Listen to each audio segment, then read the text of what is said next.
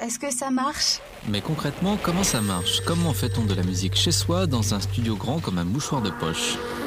Radio Campus 88.3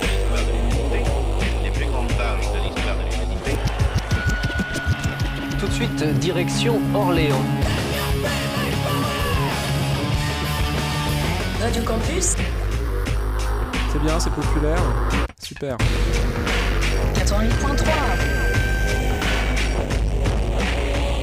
On sent que vous aimez faire la fête et qu'on va s'amuser maintenant dans Orléans. Vous allez comprendre pourquoi vous avez des oreilles.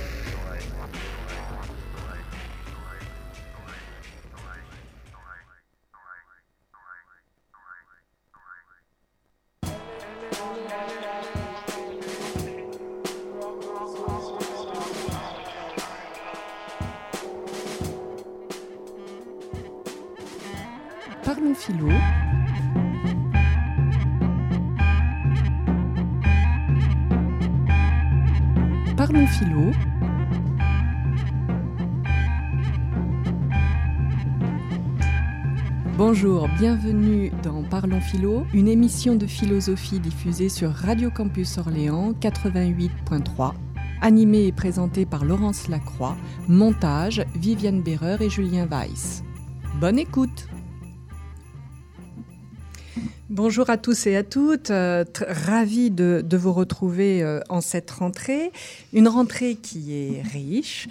Et dans Parlons Philo, nous avons euh, décidé de mettre à l'honneur les femmes, et notamment les femmes hors la loi, grâce au 13e colloque de euh, mis en place par Mixcité 45, 13e colloque qui s'intitule donc Les femmes hors la loi et qui aura lieu à la médiathèque d'Orléans le 21 et 22 septembre 2023. Alors pour faire cette présentation, j'ai l'immense plaisir de recevoir donc Monique Lemoine, qui est présidente de euh, Mix Cité 45, et François Chadebec, qui participe donc au comité scientifique de, de, de Mixité et donc à l'organisation de, de ce 13e colloque. Alors peut-être pour débuter, Monique, une petite présentation de Mixité. Quelle est cette association qui euh, met à ce point euh, au jour, en lumière, les femmes des lumières et de l'ombre Et oui, Laurence euh, a tout dit pour ce qui est de ce titre du colloque, Femmes des Lumières et de l'ombre, 13e colloque, avec comme thème cette année les femmes hors la loi. Donc toujours très contente de, retrouver euh, les jeunes, euh, les jeunes femmes, les jeunes hommes euh, et tous ceux qui sont non-binaires, trans, bi, tout ce que vous voulez. Donc nous organisons chaque année effectivement un colloque à la médiathèque d'Orléans. Mais juste je vous raconte Mixité, Mixité 45. C'est donc une, une association féministe mixte. Vous voyez, c'est pas simplement pour que les filles revendiquent leurs droits, c'est pour que tout le monde euh, se dise qu'on pourrait peut-être changer un peu ce monde qui en a bien besoin. Et euh, donc Mixité a été créée, euh, j'ai créé Mixité en 2000 à Orléans, mais précédem- précédemment, c'était Thomas Lancelot et Clémentine Autain qui avaient créé donc cette association qui avait essaimé dans toute la France. Et puis, les personnes ayant euh, grandi, vieilli, fait des enfants, fait eu des professions euh, qui les accaparaient, eh bien, Mixité Orléans continue euh, grâce à nos euh, sympathiques euh, collaborateurs et collaboratrices. Et donc, depuis euh, 2011, nous organisons chaque année un colloque. C'est une aventure, ce colloque, en fait, parce que nous choisissons ensemble un thème. Donc, l'année dernière, on a choisi Les femmes hors la loi. Nous euh, lançons euh, cet appel sur Fabula, qui est une plateforme où euh, tous les doctorantes et doctorants et tous ceux qui sont un petit peu prêts à faire des thèses ou bien à travailler sur un sujet lisent notre annonce et nous envoient leur contribution, un résumé de leur contribution. Et comme le disait Laurence, le comité scientifique euh, est très attentif, lit toutes euh, leurs euh, contributions et nous sélectionnons. Cette année, nous en avons reçu à peu près 35 et nous avons dû malheureusement en éliminer une dizaine pour permettre de recevoir ce que vous verrez sur le programme. hein. Vous pouvez aller sur le site femmesdeslumières et de l'ombre.com et là vous avez l'intégralité et de notre programme et des euh, 25 personnes qui vont euh, intervenir. On a, on a une grande chance, c'est d'avoir, chaque année nous choisissons une présidente et cette année c'est Alima Boumediane Thierry, c'est une avocate, elle est toujours en activité. Elle a une activité débordante, elle a été sénatrice, elle a été députée et elle est surtout présidente de Femmes Plurielles. Mhm. Donc elle est très très impliquée et je pense qu'elle va beaucoup nous intéresser et nous apprendre de choses. Alors, c'est bien de le dire et de le rappeler, hein, effectivement, quand on est euh, étudiant, étudiante à l'université, il y a à la fois les études et à la fois tout ce que l'on peut faire pour mettre aussi en pratique ses passions et son savoir. Et les colloques en font partie. Donc, euh, il y a un très grand nombre de doctorants, de doctorantes qui interviennent, mais pas que. Il y a aussi des, des, des conférenciers et des conférencières chevronnés euh, qui, qui participent à ce colloque, d'où là aussi la mixité. On est dans une mixité, euh, une égalité entre les hommes et les femmes, et en même temps une mixité entre euh, ceux qui commencent leur vie, j'ai envie de dire, universitaire, et ceux qui sont déjà bien établis dans cette vie universitaire. On a une majorité de jeunes hein, qui Mm. viennent. euh, donc c'est ce qui est quand même très très sympa. Les jeunes parlent aux jeunes. euh, Mm.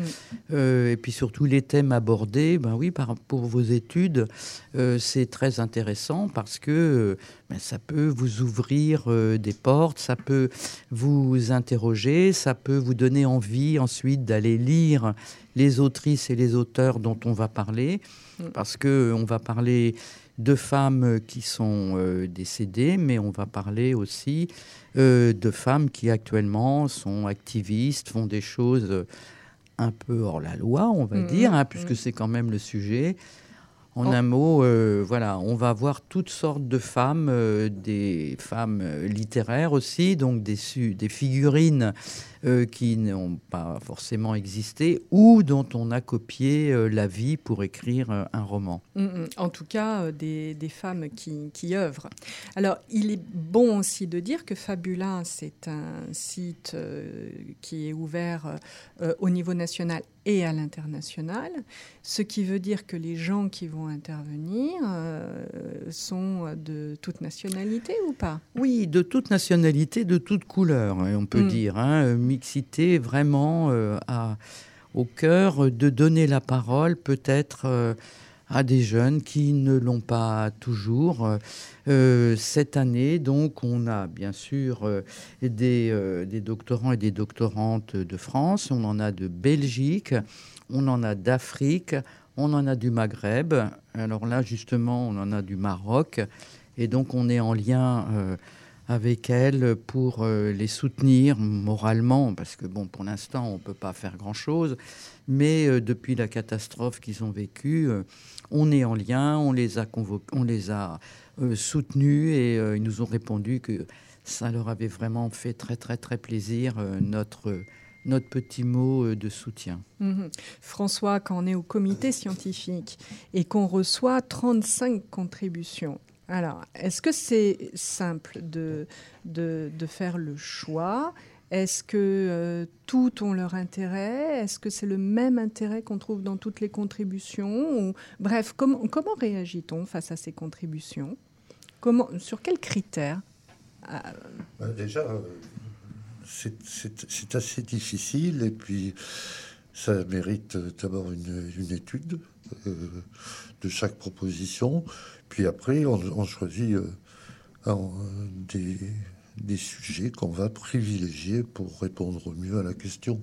mhm.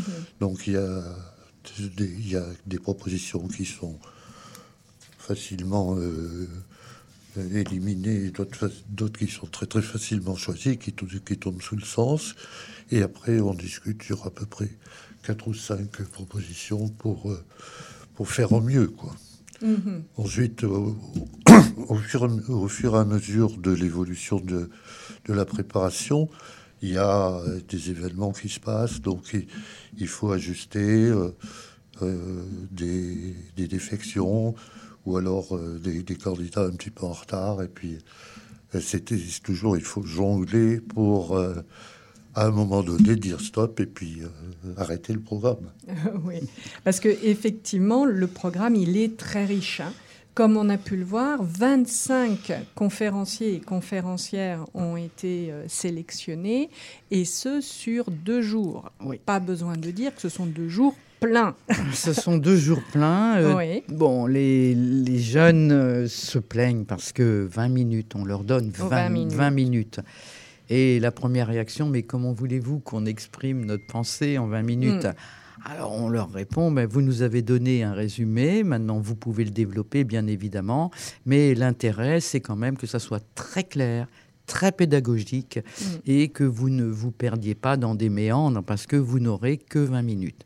Alors c'est intéressant de le dire 20 minutes parce qu'en fait il y a un temps d'échange avec le public. Ça on a toujours euh, favorisé ça parce qu'on estime qu'on a autant à apprendre de la personne qui euh, va faire son intervention que de la salle.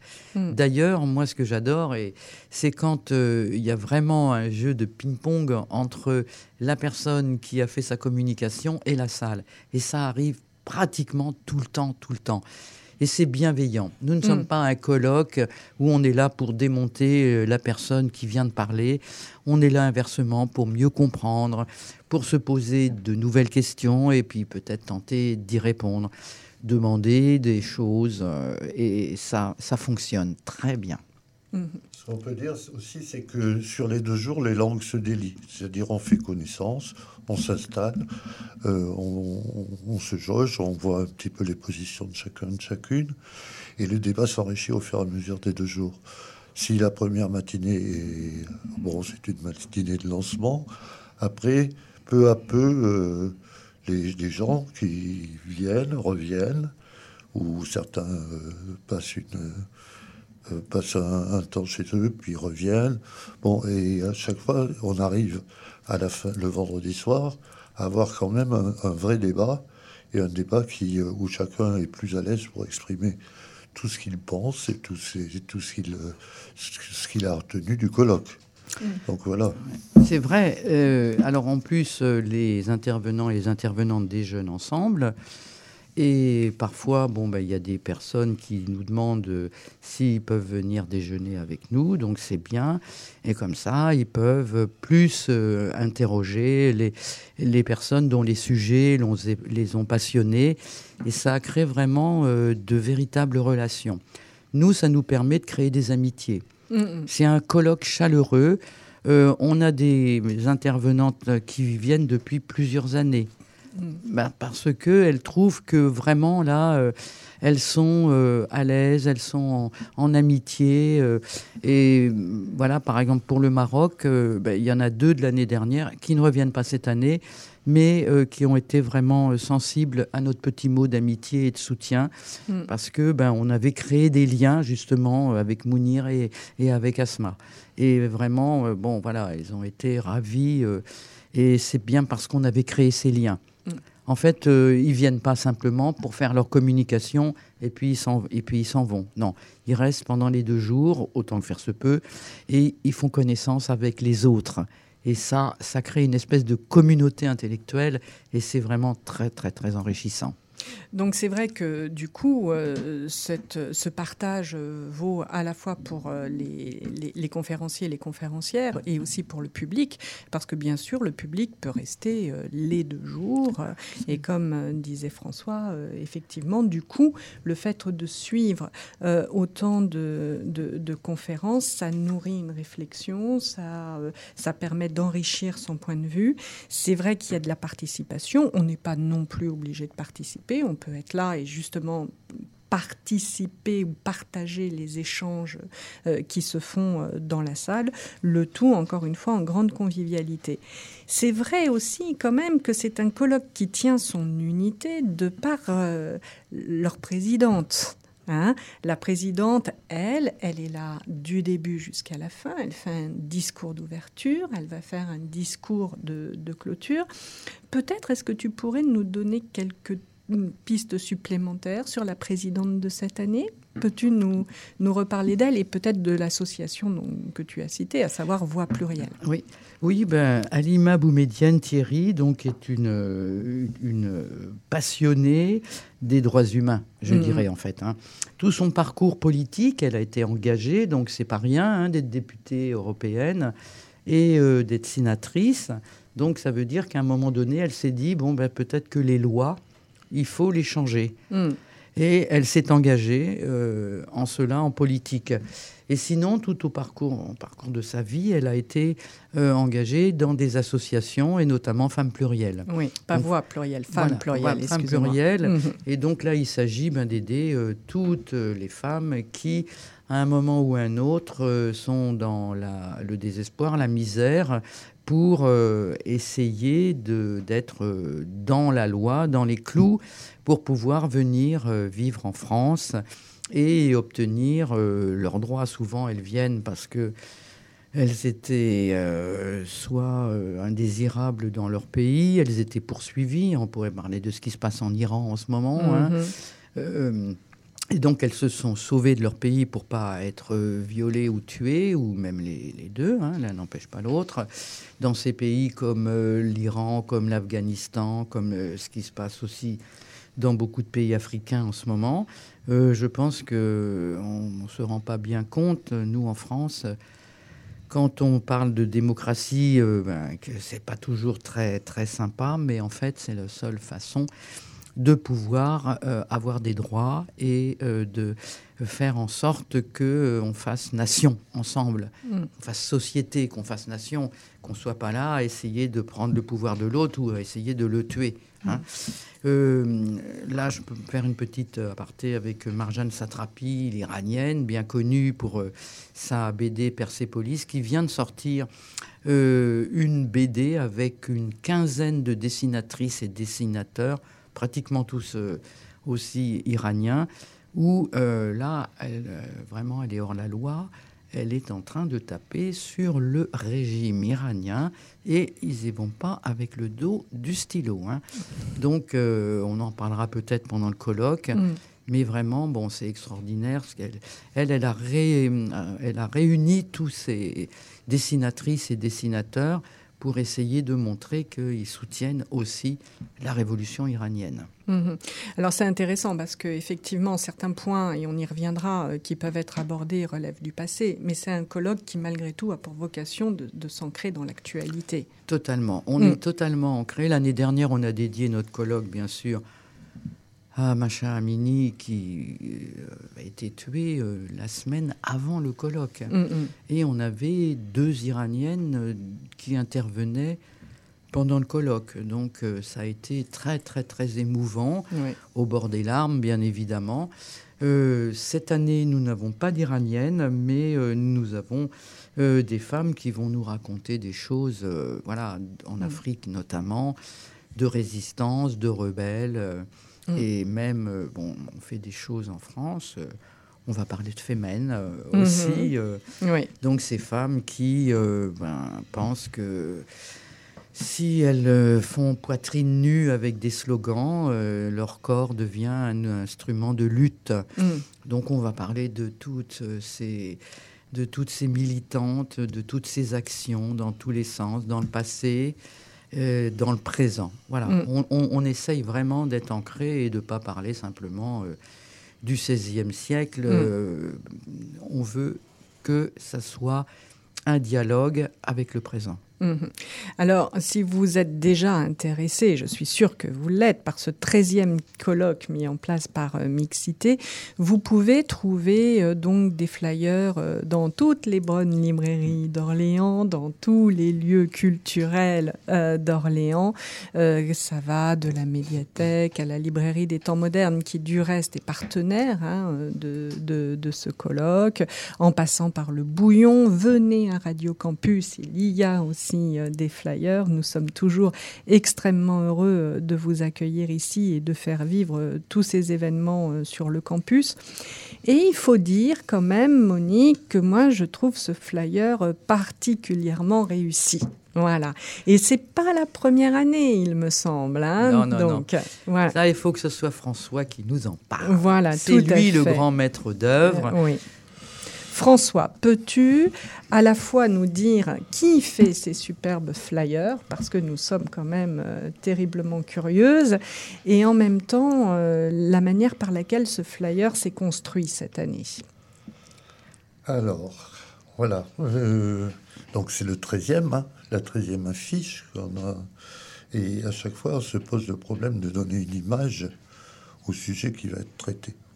Et donc, euh, pendant longtemps, c'était moi qui euh, euh, faisais des recherches, etc., bidouillais un petit peu pour, essayer de trouver une image, la proposer au, comité scientifique. Elle était critiquée. ou accepter, ou critiquer, ou refuser totalement. Enfin, c'était.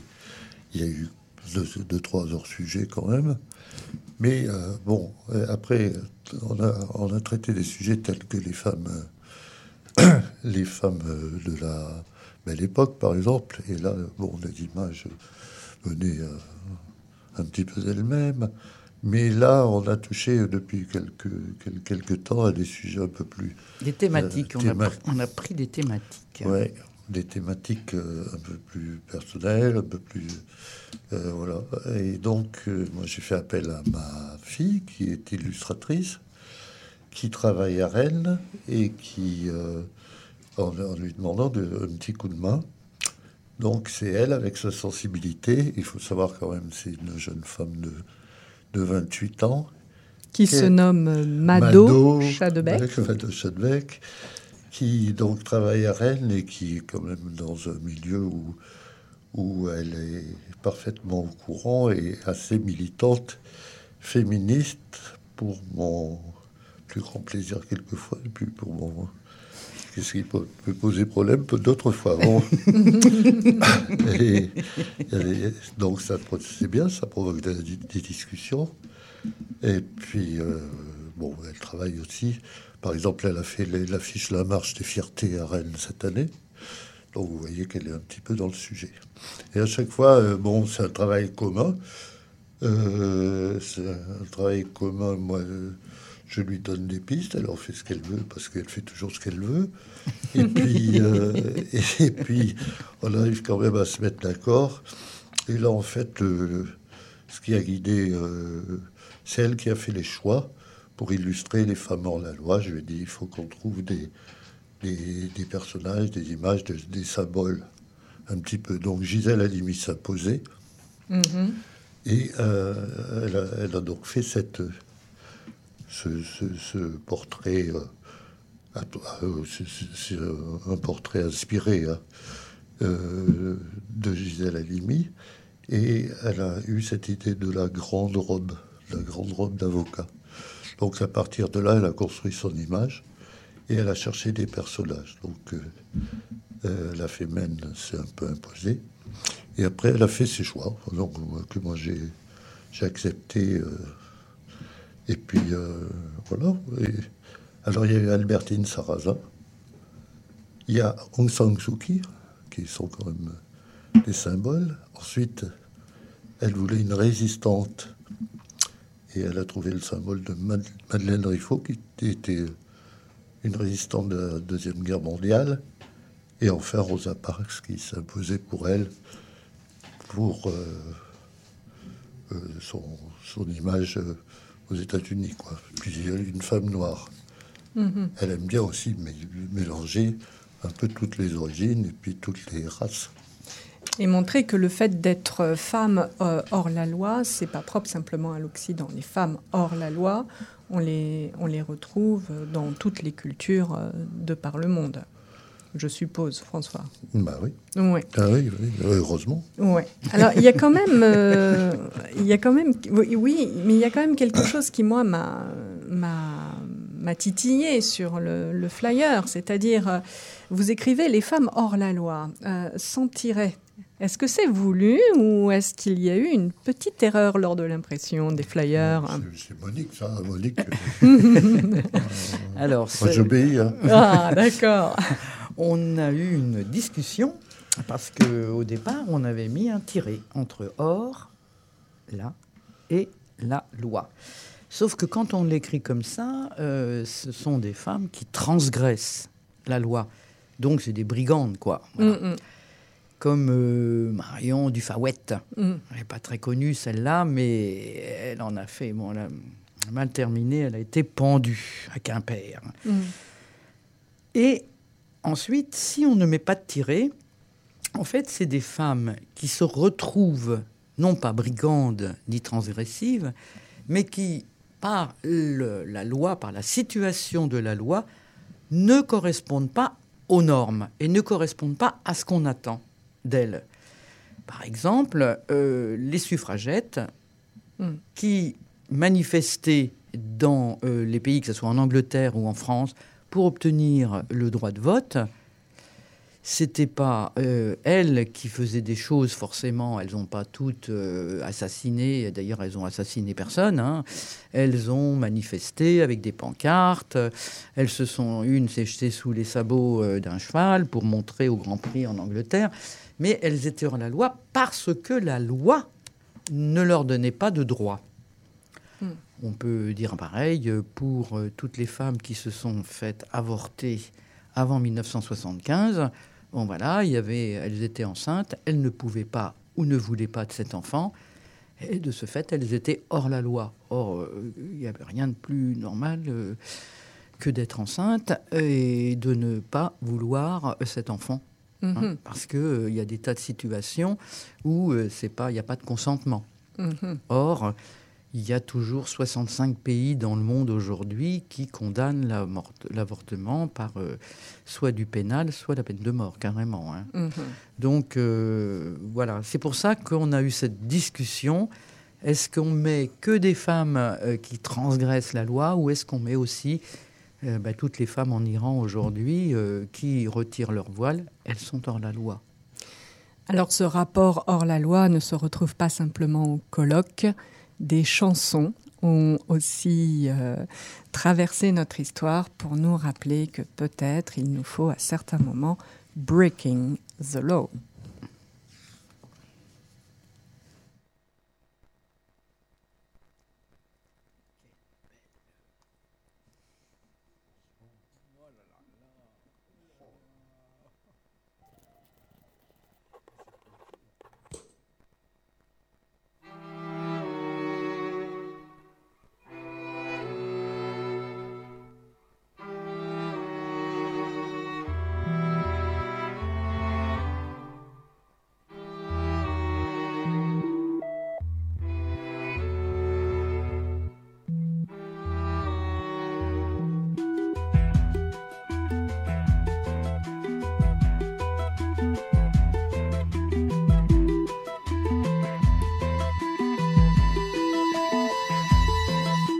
Meu choro não é nada além de carnaval. É lágrima de samba na ponta dos pés.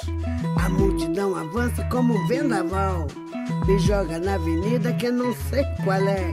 Pirata e super-homem tentam o calor. Um peixe amarelo beija minha mão. As asas de um anjo soltas pelo chão. Na chuva de confetes deixo a minha dor. Na avenida deixei lá pele preta e a minha voz. Na avenida deixei lá a minha fala, a minha opinião. A minha casa, a minha solidão. Joguei do alto do terceiro andar.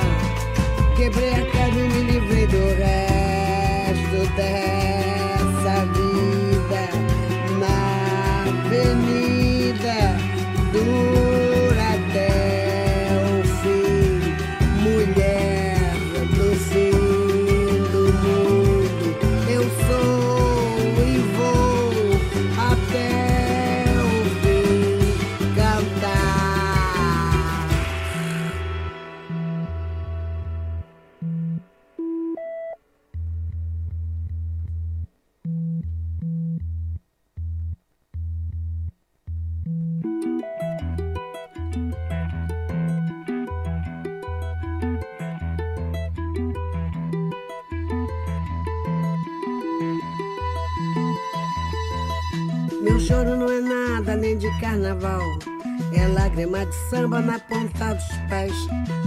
multidão avança como vendaval.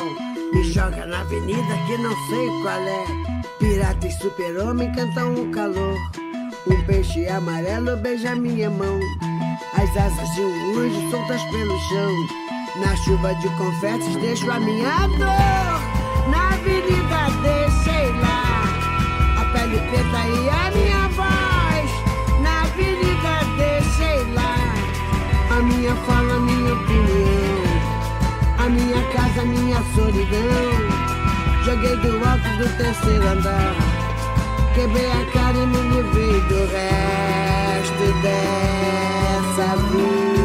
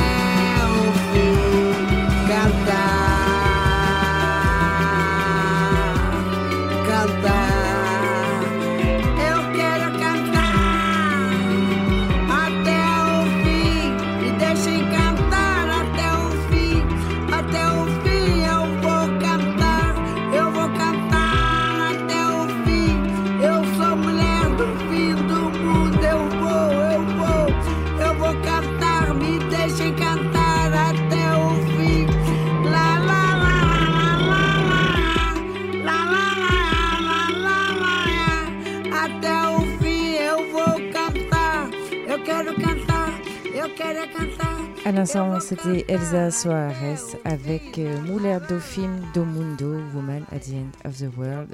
Euh, vous êtes bien dans Parlons Philo sur Radio Campus 88.3. Donc, nous parlons euh, actuellement du colloque, du 13e colloque euh, organisé par euh, Mix Cité 45, qui aura lieu le 21 et 22 septembre 2023 à la médiathèque d'Orléans et qui s'intitule donc Les femmes hors la loi. Alors, je pense peut-être qu'il faut rappeler quelques éléments pratiques. Euh, c'est un euh, colloque donc qui se fait sur deux jours, qui se fait euh, à la médiathèque, donc au niveau de l'amphithéâtre. hein. Oui, on est, on est à la salle Marcel Régui. Voilà. L'entrée est derrière l'entrée principale de la médiathèque. Voilà. hein. Et en même temps, il faut aussi le rappeler, c'est un colloque qui est gratuit. Oui. hein.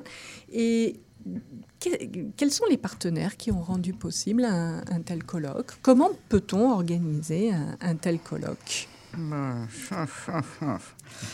On a beaucoup de, de sueur parce que ce ne sont que des partenaires institutionnels. Donc normalement, euh, on a la mairie d'Orléans qui nous donne un petit peu d'argent. On a euh, la délégation régionale aux droits des femmes.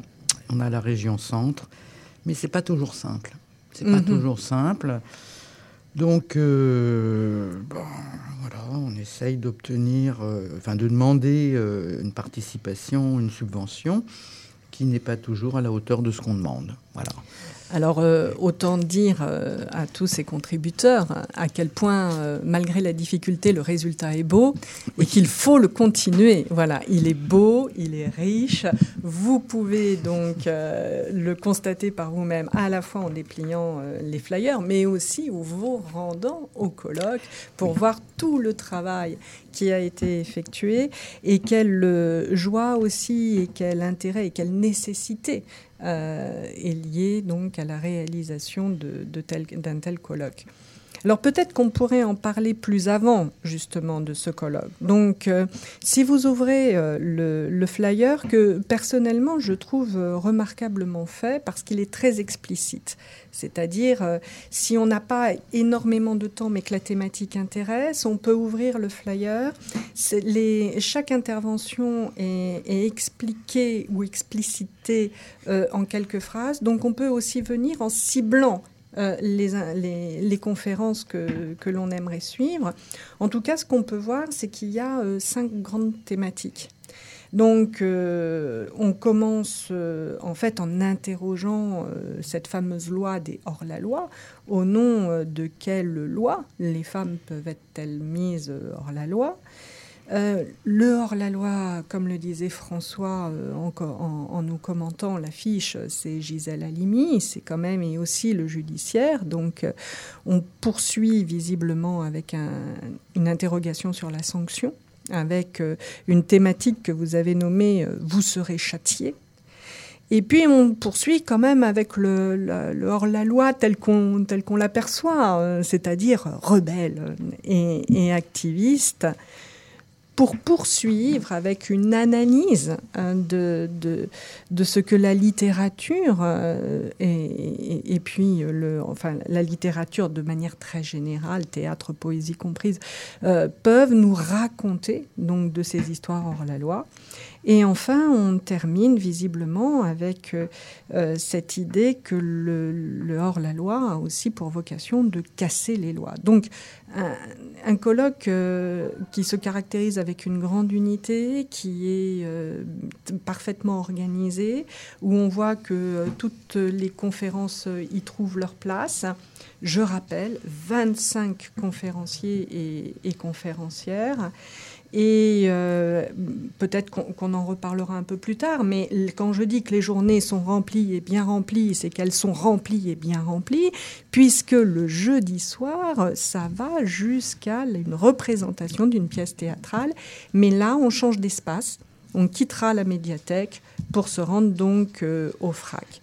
Et c'est pourquoi pas lancer l'idée? Parce que la personne qui va débuter le, colloque, Sandrine Gauvin, est aussi celle qui, qui, Qui va incarner. qui va incarner, donc qui, qui, Monique, qui, pour ces femmes hors la loi. Eh bien, une grande femme hors la loi, Mm. Olympe de Gouges. Mhm. Donc, euh, Sandrine Gauvin va incarner euh, Olympe de Gouges. Elle fait partie d'une compagnie qui s'appelle Le Chat qui rêve. Mhm.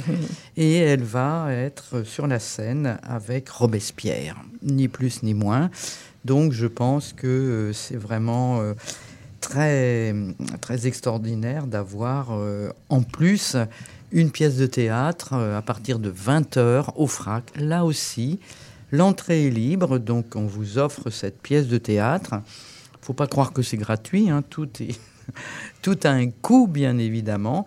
Mais euh, il faut remercier Sandrine Gauvin qui fait un gros, gros, gros, gros effort pour nous permettre de vous offrir cette pièce de théâtre et de retrouver Olympe de Gouges et Robespierre. Donc là aussi, ça va saigner. une histoire de la Révolution euh, française. Euh, donc, euh, Olympe de Gouges, c'est vrai qu'elle est, bon, Robespierre aussi, mais Olympe de Gouges est décédée guillotinée. Donc, dans le rapport au hors-la-loi, ça interroge à peu près, si on prend son personnage, l'ensemble des catégories que vous offrez au, au niveau du, donc, du colloque. Hein. Donc, ça fait véritablement une, une belle synthèse qui, là encore, nous amène à réfléchir. Alors peut-être pour euh, débuter, est-ce qu'on peut parler un peu de, de- de cette première partie du colloque au nom de, de quelle loi? Au nom de quelle loi? Point d'interrogation. Oui. Justement, Sandrine Gauvin va nous présenter le Code civil napoléonien de 1804 et va nous montrer comment ce Code civil ni plus ni moins mis les femmes sous tutelle. C'est-à-dire que les femmes à cette époque sont des incapables majeures. Elles sont majeures, mais elles n'ont aucun droit.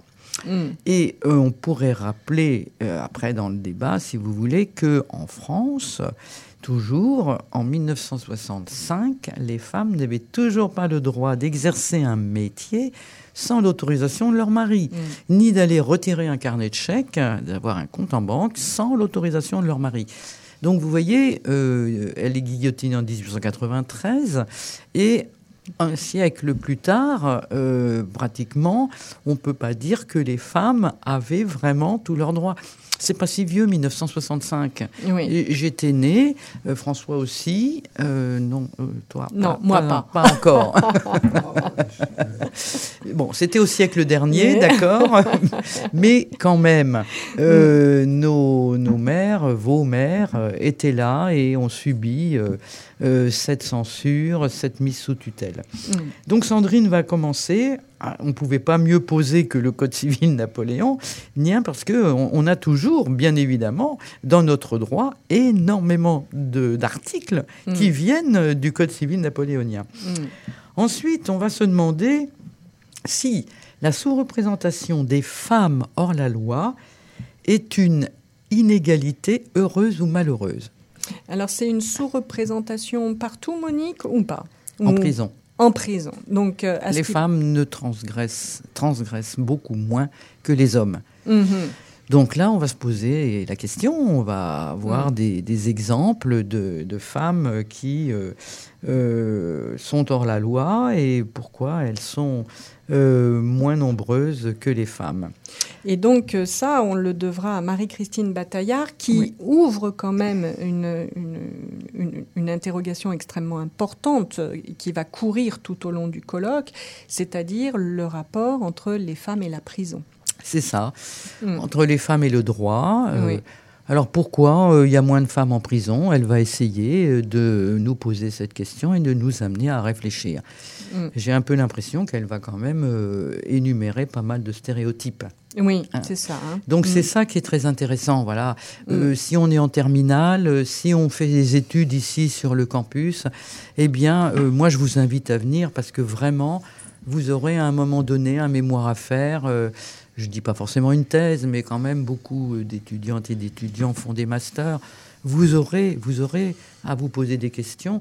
Et euh, là, vraiment, si vous prenez ces sujets-là, genrés, des sujets genrés, Mm, mm. eh bien, vous pourrez toujours voir un peu euh, un thème, un protocole, comment faire. C'est un peu euh, un TP, je dirais, notre Mm. colloque. hein. Ouais. Euh, c'est des travaux pratiques parce que vraiment, toutes les personnes qui sont là le font avec beaucoup de sérieux, avec beaucoup d'humour aussi, bien sûr. Mais euh, je veux dire que euh, on peut reproduire ce qu'on entend. Voilà. Mhm. Et ensuite, on a quand même la personnalité, je veux dire, dont on a beaucoup parlé, hein, qui, est, euh, qui est la personnalité de, de Gisèle Halimi. Donc, euh, effectivement, un colloque sur les femmes hors la loi sans Gisèle Non, Halimi. c'était pas possible. Bon, elle vient, elle vient de disparaître, hein, elle Mm. nous a quittés. Mais on a euh, une grande spécialiste de Gisèle Halimi qui est Florence Costecalde. Mm. Et euh, vraiment, elle va nous parler euh, ben, des procès où Gisèle Halimi s'est mise hors la loi. Elle a Mm. défendu des femmes hors la loi et elle elle-même, elle s'est mise hors la loi. Mhm. Ce qu'on retrouvera dans l'intervention, je pense, de Joël euh, Constanza euh, à propos de l'avortement dont, dont tu nous as déjà parlé, euh, Monique, puisque effectivement, euh, pour en arriver à la loi Veil de 1975, il a quand même fallu qu'il y ait des, des affaires judiciaires importantes qui à la fois euh, ont, ont véritablement bouleversé euh, l'opinion publique, mais qui aussi ont mis, hélas, certaines jeunes filles dans des situations terribles de devoir vivre à la fois et l'avortement et le statut de hors-la-loi. Bien sûr. Mhm. Ce pourquoi on pourra passer euh, ensuite à la question de la sanction. Eh oui. Et être châtié et être châtié pour quel crime, entre guillemets, j'ai envie de dire. Euh, François, voudrais-tu nous parler un peu de la communication de Virginie Pietra-Gauthier? Parce que quand euh, Monique parlait euh, d'ironie euh, et, et d'humour, euh, la communication de Virginie euh, Pietra-Gauthier euh, semble euh, nous, nous interpeller euh, tout particulièrement. Qu'en est-il de cette histoire de chapeau? D'après toi, peut-on sortir dans la rue en Espagne sans chapeau? Outre le problème du soleil en période de canicule. Euh, euh, c'était impossible dans les années 20, en tout cas. Ouais. En Espagne, hein, on est En en Espagne. Espagne, mais Ouais. il y avait pratiquement la même chose. En France, moi je me souviens très bien, ma grand-mère. Ouais. Tu euh, vas sortir tête nue. Ah Et non, voilà. jamais, jamais, je n'ai jamais vu ma grand-mère. Elle était née en 1900. hein. Mm, mm. Je ne l'ai jamais vue sortir tête nuit. Elle avait toujours un chapeau. Ah bon. Mm. Et oui. Moi qui suis corésien, elle avait tout un chapeau noir et une robe noire, et puis comme un, petit peu vrai l'espagnol, quoi, Voilà. au début du siècle. C'est ça. Donc Mm. voilà. Et euh, voilà. Alors, euh, C'est un groupe qui, un groupe qui, dans les années 20, euh, et ce qui s'appelait euh, Génération de 27, qui transgresse les lois du théâtre, de la peinture, de la poésie, et se met à sortir dans la rue sans chapeau. Mm, mm. Voilà. C'est pas sans culotte, sans pantalon, sans chapeau. Alors moi, moi, ce qui m'intéresse euh, avec ce genre de communication, c'est que ça peut nous faire sourire, et c'est fait quand même euh, aussi euh, pour. Enfin, il y a quelque chose de, de cet ordre-là, parce que c'est totalement dépassé à l'heure d'aujourd'hui. Sauf que si on prend le cas d'Aurillac, sortir euh, sans t-shirt, ça a fait couler beaucoup d'encre cet été. voilà. Et si les hommes peuvent se balader à 40 degrés sans t-shirt dans les rues d'Aurillac, visiblement, tel n'est aujourd'hui pas le cas pour euh, les femmes. Donc, euh, aussi. voilà, sans chapeau, voilà. sans chapeau, À, à Royan, c'était la même chose. Il y avait Oui. des, des pancartes qui disaient qu'il était interdit de se, de se promener dans la rue Mm. sans t-shirt, mais autant pour les hommes que pour les femmes. Bah là, au moins, l'égalité. Alors là, moi je dis chapeau. hein. Voilà. Et ensuite, euh, on ira, euh, j'ai envie de dire, peut-être découvrir, hein, pour beaucoup, une, une personnalité, euh, voilà, hors norme. Là, on n'est plus hors la loi, on est, on est hors les normes, euh, qui est la personnalité d'Albertine Sarrazin. Mm. Euh, c'est pas rien, Albertine Sarrazin, euh, Monique. euh, qui est Albertine Sarrazin? Albertine Sarrazin, donc, est une jeune femme qui était bisexuelle, prostituée, criminelle. Et euh, elle a écrit, euh, bien évidemment, euh, sur son incarcération, comment, quand on est une femme, on vit euh, l'emprisonnement. Quand on dans- est une femme prostituée, Prostituée, bisexuelle. C'est ça. Ouais. Et euh, dans les, on est dans les années 50-60. Hein. Donc, euh, juste une, une- une 1900, simple, 1900. hein. ouais, une simple question là. C'est de la fiction ou euh, elle a existé, Albertine Sarrazin? Bien sûr, elle a Bien sûr, elle a existé. Elle a existé. Il y a, il y un biopic, un film qui retrace sa vie, euh, D'accord. qui date des années euh, 70. hein. Le, le film date des années 70, mais Mhm. elle a réellement existé. Et, puis, euh, et ça faisait grand bruit dans les années 70, l'histoire d'Albertine Sarrazin. Bah, il faut dire que le fêter, sa, sa vie a, tout l'air d'un roman là, quand même. hein. Courte, courte vie, hein. Courte elle, vie. elle vit 30 ans, c'est Ah, vraiment oui. pas beaucoup. Mm. Et euh, bon, mais euh, bon, c'est passionnant, hein, c'est passionnant sa vie. Mm. Et donc, je pense qu'Ophélie Colombe va nous instruire et nous donner envie de lire euh, les œuvres d'Albertine Sarrazin. D'accord. Donc là où on est Mais- en prime dans l'ordre du témoignage. Il faut dire, c'est Mado hein, qui m'a proposé Albertine Sarrazin. Donc, euh, elle, elle, a- elle a 28 ans, elle, maintenant, et elle connaît le- les écrits d'Albertine Sarrazin. Et, D'accord. Mhm. Oui, donc. euh, et elle, est, elle est concernée, apparemment. Mm, mm. Et donc, euh, si Albertine Sarrazin, j'ai presque envie de dire, bouleverse tous les genres, ça va pas être le cas de, j'ai envie de dire, de, euh, de Goliarda euh, Sapienza. Sa- Sapienza, où là, euh, Mara Capraro a plus pour vocation de, de nous mettre au contact avec une réalité qui est celle d'un d'un hors, d'un hors-la-loi ordinaire, j'ai envie de dire.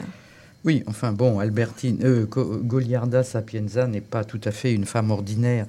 Mais euh, un livre que je vous conseille, c'est L'art de la joie. Mhm. C'est un, un livre extraordinaire. Mm. Quand on, c'est son, c'est son best-seller. hein. C'est vraiment ce qui l'a fait connaître, même si elle n'est pas tellement connue. Mm. Mais là, Donc, je, je rappelle juste Goliarda Sapienza. Ouais.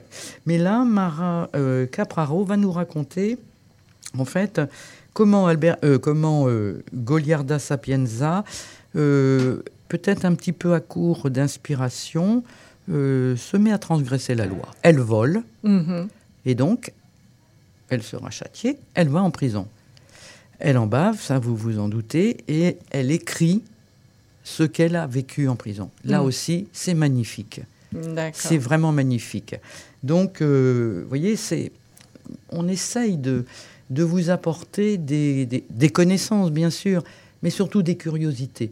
Si vous n'avez pas envie de lire euh, Goliarda Sapienza, vous ne le lirez pas. Mais qui sait si dans quelques années, euh, tombant sur l'art de la joie, vous vous direz, ah ben oui, tiens, j'ai entendu ça à Radio Campus. Euh, C'était euh, des, euh, des membres de l'association Mixité qui nous en parlaient lors de leur, pour leur colloque. Franchement, c'est une, c'est une grande dame, cette Goliarda Sapienza. Alors c'est vrai que sur ces, euh, sur ces écrits euh, de, de prison, euh, il va y aussi, aussi y avoir à 16h30 l'intervention de, de Catherine Douin. hein, sur, euh, sur tout ce qui, qui va relever des écrits épistolaires de femmes enfermées. C'est ça, c'est très Mm. rare en fait. hein, Oui. c'est très rare. C'est les hommes qui écrivent, écrivent ce qui leur arrive en prison, Mm. leurs aventures, les relations avec leurs co-détenus. Et bien là, Catherine Doigt va nous parler des, euh, des lettres des femmes empri- emprisonnées. Et cette journée euh, se- enfin, portera aussi sur le rapport à la psychiatrie, Oui. avec l'intervention euh, de Agathe. Oui. Hein, voilà. Euh, hors la loi, hors du, du sein, S-A-I-N, c'est-à-dire la manière aussi par laquelle le corps médical euh, a pu euh, juger, a tenté de soigner, euh, ou en tout cas a, a- a mis, j'ai envie de dire, marginalisé et a mis hors circuit un très grand nombre de femmes qui étaient jugées comme déviantes. Tout à fait, des femmes politiques par exemple. Mm. Euh, elles ne convenaient pas au régime en place. Ben, Qu'est-ce qu'on faisait? On disait qu'elles étaient hystériques et on leur collé un certain nombre de maladies. On les enfermait dans des hôpitaux psychiatriques, dans des asiles. Euh, plutôt, euh, on les brûlait. hein. Mm. On a quand même fait un colloque sur les sorcières. Et toute femme, soit qui savait soigner les autres, soit qui savait faire venir les enfants au monde, ou inversement, Ou inversement. les faire passer. Mm, mm. Euh, toutes ces femmes-là qui avaient des savoirs ancestraux qui se transmettaient, eh bien, ça n'allait pas, parce qu'il Mm. n'y avait que les hommes qui pouvaient soigner. Et donc, on les brûlait. Elles étaient déclarées sorcières. C'est un peu la même chose. hein. Mm. Euh, tu, tu ne me conviens pas. Je dis que tu as telle maladie, et donc si tu as telle maladie, il faut qu'on te soigne, on te met en asile psychiatrique, Mm. en hôpital psychiatrique. Mais enfin, bon, la psychiatrie va très mal en ce moment, on le sait. Et donc le vendredi, on passera aux rebelles et activistes, alors euh, avec euh, l'intervention de Marie-Rose Abomo Miondo Morin. Oui. Alors là, on va carrément en Afrique. hein. Mm, Euh, Marie-Rose euh, est une spécialiste C'est une participante régulière. régulière, connue sur la place D'Orléans. hein. Elle fait Mm. partie du Parlement des écrivaines francophones. Et franchement, euh, à chaque fois, elle nous apporte euh, euh, ben, des choses d'ailleurs. Mm, mm. Et donc là, elle nous en parlera ben, avec.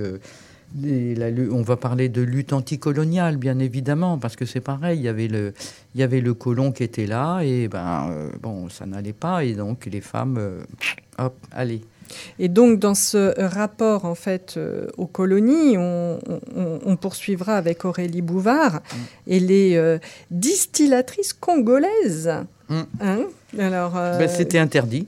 C'était interdit, donc euh, elles, elles l'ont fait parce qu'elles avaient besoin de faire bouillir non seulement les alambics, mais aussi la marmite. donc, euh, donc voilà. Euh, on reviendra euh, peut-être ensuite sur ben, le, le- le Maghreb avec la Tunisie. Et là, on travaillera plutôt autour de magazines. Oui. C'est-à-dire un certain nombre de, de femmes aussi peuvent être insoumises euh, au travers des médias et notamment de, de la littérature. C'est cela? C'est exactement ça. Mhm. Et, euh, et ça va se retrouver, bien sûr, avec donc. Alors, c'est vrai que, excusez-moi, je reviens un peu sur la question, mais c'est intéressant de voir comment des femmes peuvent être insoumises dans des pays où on pense la femme soumise. Je crois que ça va être ça C'est vraiment exactement l'intérêt. ça. hein, C'est exactement voilà. ça. Et les femmes insoumises, on ira jusqu'au bout et on les connaît bien, mais c'est toujours un tel plaisir d'en parler et de les mettre en lumière, à savoir les fameuses, et de les voir, tu as raison François, et de les voir, les fameuses militantes euh, fémènes. François, peux-tu un peu nous en parler de ces fémènes? Bien, les femmes, tout le monde les connaît. Hein. Mhm. Les femmes et leur, euh, euh, leur, leur, euh, Leur poitrine non, Les slogans, les slogans. Leurs slogans et puis leur- leur- leurs interventions euh, comme ça qui, qui n'en ont pas l'air mais qui s'imposent comme ça. t'es- Ah bah, qui va l'air, qui euh, va- celles qui l'ont fait en oui, Russie. euh, oui, dans- mais euh, euh, euh, qui, qui euh, je sais pas, je sais pas, euh, sais pas comment qualifier ça. C'est euh, un peu. euh, C'est le corps au service de la lutte, en fait. Oui. Ouais, ouais, c'est ça. Et Oui. puis le- au, final, au final, on oublie le corps. hein. C'est Mm. c'est un support aussi de slogan. Mm. Le corps. Et puis on voit ces jeunes femmes en général là, qui euh, sont belles Mm. et qui vont euh, provoquer, hein, provoquer la loi et puis euh, et se mettre elles-mêmes hors la loi. Elles vont le payer, elles payent, elles Elles le payent payent toujours. Et hein. elle le paye paye toujours. toujours. Du reste, ça va être aussi le cas, je pense, avec les, les Rodzora. Hum Hein, donc euh, l'autre communication qui, qui sera donc elle assurée par Pauline Corr et donc qui va nous parler des Rodzora en tant que croisement en- en- de la lutte armée et des luttes féministes, Voilà, la lutte armée. Donc là, euh, c'est en plus les femmes qui prennent euh, les armes. les armes. euh, ce qui hein, n'est pas tellement. euh, regardez nos armées. Nos armées, euh, elles sont loin d'être mixtes. Mais là, Mm. bon, bah, il y avait des circonstances. euh, on parlait tout à l'heure de la résistante euh, quand François euh, présentait Mm. l'affiche. C'est super qu'il y ait une résistante parce que voilà, les femmes, elles l'ont fait pendant la Mm. Deuxième Guerre mondiale. Elles ont pris les armes. euh, Mm. elles ont fait les mêmes choses euh, que les hommes, sauf que ben, on ne le sait pas tellement. Oui, oui. Bah, elles le font toujours. Et elles le font toujours. En Et elles le Ukraine, font euh, toujours. En particulier. donc. Ouais. Mais euh, ce qui est bien, c'est qu'on voit bien dans ce colloque qu'il y a. C'est quand même pas le colloque de Total Intello, quoi. Non. Oui. Hein, donc euh, on a euh, des bases, des bases euh, cul- culturelles, des bases euh, historiques, etc. Mais aussi il y a l'apport de tous ces petits, euh, de ces pas petits, de tous ces sujets, ces sujets peu connus en fait, et qui sont amenés par les intervenantes, qui vont chercher aussi des, des exemples de de- d'actions sur sur les thèmes sur les thèmes proposés et puis qui vont euh, euh, sont, se sentent concernés en par, par des, des choses qui ont- pourraient nous paraître banales ou bénies ou peu, peu importantes, mais qui apportent des, des éclaircissements sur les sujets. Donc à chaque année, on peut remarquer ça. Et ça, vrai. ça enrichit la discussion. Puis ça étonne. Il y a aussi une part d'étonnement, puis une part culturelle. C'est des sujets qu'on connaît pas. ouais. Souvent, on est surpris parce que on se demande d'où ça sort. On ne sait pas ce qui se passe euh, euh, dans telle tribu d'Afrique ou pourquoi elles font, euh, elles font de l'alcool. C'est pas la prohibition en Afrique, on ne sait pas. Non, on ne sait pas. Et donc, à chaque fois, c'est c'est ce qui est intéressant dans ce, dans ce colloque, et particulièrement en fin de colloque, c'est qu'on fait, on a une somme d'informations qui permettent de se faire une idée, de, de, de critiquer et de, et de. On est surpris, quoi. On va de surprise en surprise. Ça, ça nous remue, ça nous remue. Oui, ça nous remet, et ça nous enrichit. Ça nous enrichit. Par exemple, Henriette euh, Faber en Mm. Suisse, moi, je ne la connaissais absolument pas. Et ça, c'est Joël Bellard qui nous ça. en parlera. Et elles sont, elles sont deux. Et elles vont nous parler donc de cette femme euh, humaniste, flamboyante, de la première moitié du 19e siècle. En fait, elle a été euh, homme et femme. Donc Joël Bellard et Marie Rosier. Voilà. Nous en et donc, en, toutes f- les et deux. en fait, Oui. cette femme, eh bien, euh, elle a joué sur les deux tableaux. Donc c'est super intéressant parce que ben, ça amène euh, les grandes questions en ce moment. Euh, est-ce qu'on peut tout faire quand on est une femme euh, ou bien est-ce qu'il faut se déguiser en homme ou est-ce qu'il faut transformer son sexe pour devenir un homme? Ou l'inverse, ou est-ce quand on est un homme et qu'on veut se transformer son sexe pour devenir une femme Oh C'est des thématiques qui, qui sont vraiment d'actualité hein, Mm. et qui sont brûlantes. hein. Au camp- sur le campus, on a, euh, on a des jeunes qui sont euh, peut-être en transition. Eh ben, on va, on va l'aborder ça euh, Mm, mm. pendant le colloque. Donc euh, là aussi, euh, la poétesse Elga euh, Novak, qui nous sera présentée par Céline Weck, euh, nous interroge aussi tout particulièrement quant à sa trajectoire personnelle. C'est ça. Euh, on, a, on, on terminera, enfin le, le, le colloque se termine le vendredi après-midi avec euh, la littérature, notamment euh, grâce à euh, Nicole Laval-Turpin et euh, Marine de Régnoncourt, une qui, qui est une habituée